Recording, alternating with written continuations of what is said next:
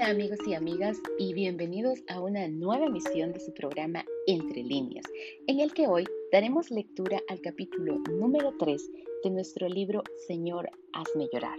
Y esta tiene por título Nuevo Mundo, Nuevos Caminos. Así que comenzamos. Calles pavimentadas con oro y el dinero que crecía en los árboles era lo que decían las cartas que recibíamos de nuestros familiares y lo que esperábamos encontrar en Nueva York. Pero las calles me parecieron de negro asfalto y de cemento gris nada más. En cuanto al dinero que crecía en los árboles, hasta era difícil hallar un árbol en Nueva York. El dinero era más escaso todavía. Rápidamente decidí que odiaba a Nueva York. Por razón de que no sabíamos hablar inglés cuando llegamos, nos era difícil encontrar un lugar donde vivir. Tuvimos que ir a vivir con un tío que ocupaba un departamento de un solo cuarto, junto con otras dos tías y cuatro primos. Esta fue la manera más fácil de poner un techo sobre nuestras cabezas. A pesar de tener que vivir tantos tan amontonados, uno de mis primos hasta tenía que dormir en el cajón de una de las cómodas. Nuestra dirección era Lower East Side of Manhattan. Por ese tiempo, un vecindario muy respetable. Familias de la clase media alta ocupaban los hermosos apartamentos que rodeaban nuestro edificio. A abuelita esto le parecía un buen comienzo. Enseguida me matriculó a una escuela católica de las cercanías. Ella me había traído a Estados Unidos para que yo adquiriese una buena educación. De modo que iba a tener una buena educación. En esta escuela desperté bastante interés porque era la única alumna que hablaba español. En esa parte de la ciudad había muy pocas familias puertorriqueñas y ninguna mandaba a sus hijos a una escuela católica. Mi incapacidad de darme a entender en inglés fascinaba a mis condiscípulos y me daba cierta aureola de notoriedad. Un par de chicos, hermano y hermana, se hicieron muy amigos míos y siempre me acompañaban de ida y de vuelta a la escuela. Jugábamos a ciertos juegos juntos cuando ellos por señas me podían hacerme conocer las reglas del juego. Yo empezaba a sentir que era aceptada y también que aceptaba a los demás de una forma que nunca había sentido en la escuela de Cagua. Me decía a mí misma, quizás este nuevo país es ok, después de todo. Quizás aquí el dinero y la posición social no son tan importantes. Casi tan pronto como empecé a pensar estas cosas, vi cómo la historia se repetía de nuevo. Un día que mis amigos vinieron a mi apartamento para invitarme a jugar, vieron la deplorable promiscuidad en que vivíamos. Horrorizados, contaron a todos los demás chicos lo que habían visto y de inmediato fui discriminada. Ante sus ojos nosotros vivíamos como animales y me consideraban como si fuera inferior a una persona. Yo ya sabía cómo retirarme detrás de una muralla de silencio y hostilidad. Las costumbres de este nuevo mundo no eran muy diferentes después de todo. Mientras tanto, mis estudios quedaron completamente bloqueados por causa del idioma. ¿Cómo puedo entender la jerigonza que hablan aquí? no tiene ningún sentido. No me explico cómo pueden entenderse unos a otros. Yo nunca voy a aprender a hablar inglés. Tales eran mis pensamientos durante las primeras semanas de escuela. Tuve que sufrir la frustración de ser rebajada del grado séptimo al sexto, pues como no sabía bien el idioma, no podía cumplir con las exigencias de un grado superior. Esta inhabilidad mía añadió combustible a los fuegos de la frustración y la ira que ya ardían dentro de mí. Inesperadamente recibí algo de ayuda de una monja que chapurreaba el español. Ella había estado en Puerto Rico y se hacía cargo de mis problemas con la barrera del lenguaje. Entonces se ofreció para enseñarme inglés fuera de las horas de colegio. Yo acepté enseguida. Ella esperaba que yo pudiera mejorar un poco también su español. Yo estudiaba intensamente con ella una hora entera cada día después de las clases. A los tres meses yo había aprendido bastante inglés, pero no podría decir si ella hizo los mismos progresos en el idioma mío. Ese rudimentario inglés que poseía me convirtió en la intérprete de la familia. Andábamos buscando un apartamento un poco más grande donde pudiéramos acomodarnos mejor los nueve de familia que éramos. Estoy segura que fuimos engañados. Mi inglés no era tan bueno como para tratar con astutos caseros y nuestro aspecto de puertorriqueños recién llegados no ayudaba en nada tampoco. Abuelita tuvo que pagar 300 dólares para comprar el lugar antes de poder mudarnos a un sitio que costaba 100 dólares por mes. El alquiler no incluía los servicios de agua, luz, teléfono, etc y estaba en el corazón de East Harlem. Con todo, el apartamento me pareció un palacio. Tenía cinco dormitorios. Me parecía un sueño poder compartir mi dormitorio con una sola persona, abuelita. El palacio carecía de calefacción, lo mismo que todas las otras casas de esa vecindad y necesitaba mucha reparación, pero era mucho mejor que estar viviendo nueve en un solo cuarto.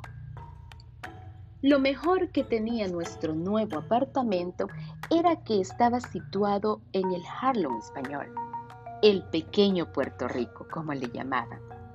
Nos sentíamos como en casa. Todos en las calles se parecían a nosotros y hablaban como nosotros. Varios de nuestros vecinos eran de Caguas. Empezábamos a sentir que realmente pertenecíamos a este lugar. Sin embargo, no pude disfrutar mucho tiempo esta sensación de hallarme como en mi patria. Abuelita insistía en darme una educación y me matriculó en otra escuela católica una vez más volvía a las aulas. Esta escuela, la Santa Cecilia, me proporcionó una educación mucho más amplia de lo que jamás abuelita habría imaginado. Ella recordaba las escuelas católicas de Puerto Rico donde se educaban los hijos de las mejores familias de la isla. Nada podía haberla preparado a ella o a mí para asistir a la Santa Cecilia. La escuela era tan fea como todos los edificios de alrededor, lúgubre, gris y cayéndose. Los pisos llenos de comejenes.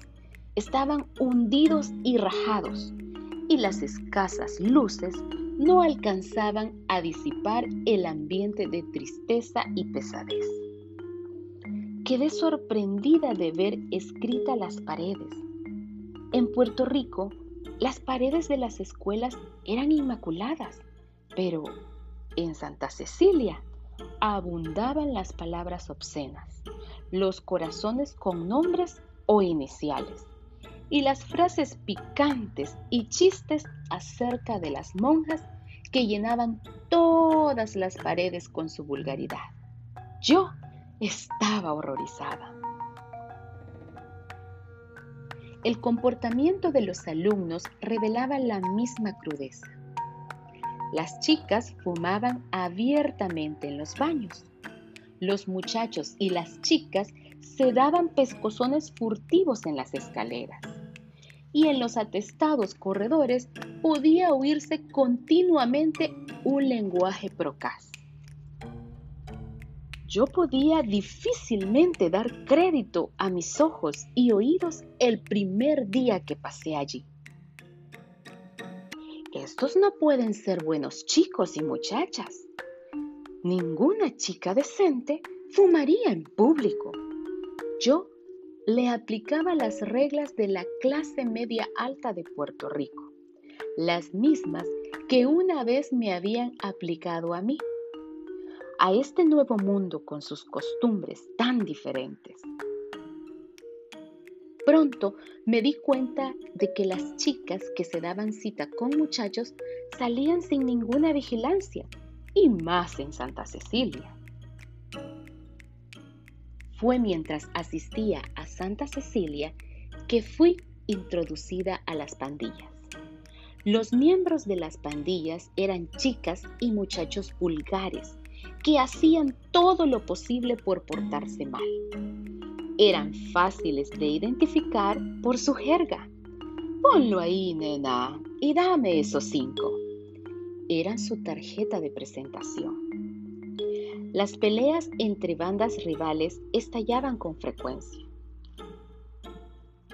Yo trataba de mantenerme al margen. Pensaba que si yo no me metía con las pandillas, ellas no se meterían conmigo. Tampoco quería entablar amistad con los miembros. Las peleas me aterrorizaban.